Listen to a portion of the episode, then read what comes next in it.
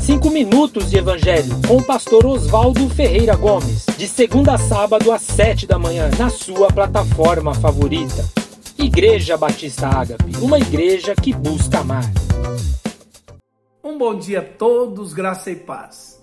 Estamos no capítulo 5 de Atos e nosso tema hoje é conjugando caráter e carisma. Queridos, algo que me impressiona muito nessa comunidade nascente é que o tempo todo ela vai conjugando caráter e carisma.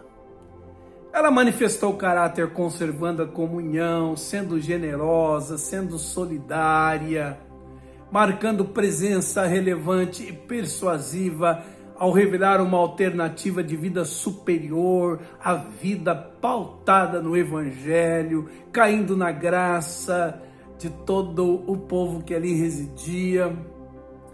Mas também manifestou carisma em sua evangelização de poder. Ou seja, ela estava aberta para as manifestações sobrenaturais de Deus, para abençoar pessoas e promover a glória dele. Verso 12 diz que o poder de Deus se manifestava na forma de sinais e prodígios que eram feitos pelas mãos dos apóstolos.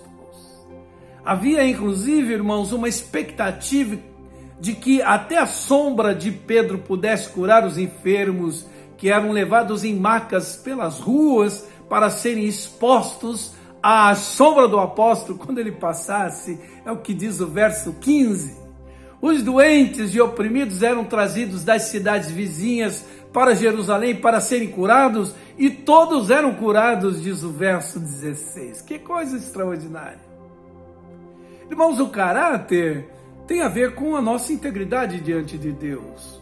O carisma, com essa capacitação espiritual e sobrenatural concedida por Deus a nós pelo Espírito. No caráter, a pessoa manifesta o fruto do Espírito, no carisma, os dons espirituais.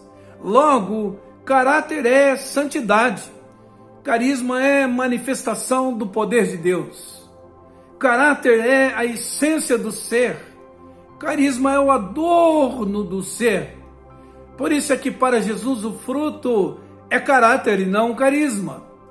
Jesus manifestou caráter quando como nós em tudo foi tentado, mas sem pecado.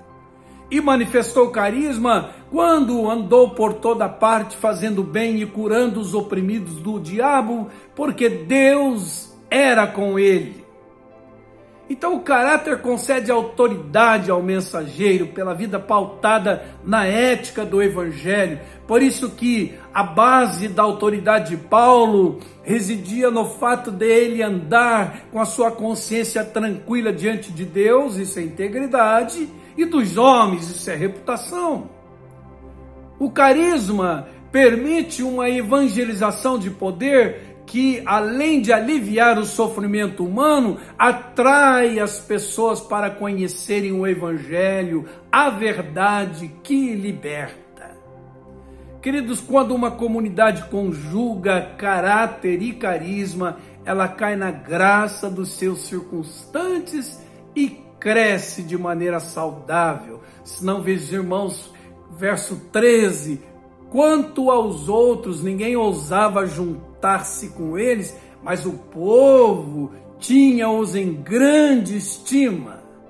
E o verso 14 diz: E a multidão dos que criam no Senhor, tanto de homens como de mulheres, crescia cada vez mais. A maneira de ser dessa igreja, queridos, nos desafia a buscar o equilíbrio, ou seja, a teologia carismática precisa enfatizar mais o caráter. E a teologia ética precisa enfatizar mais os carismas do Espírito Santo. Amém? Vamos orar.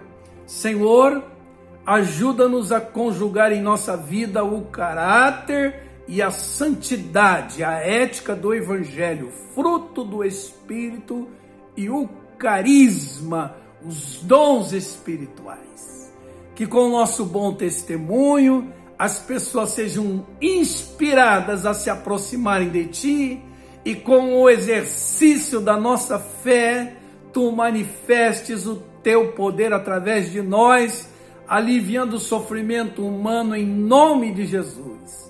Que Deus abençoe seu dia com caráter e carisma em sua vida, em nome de Jesus.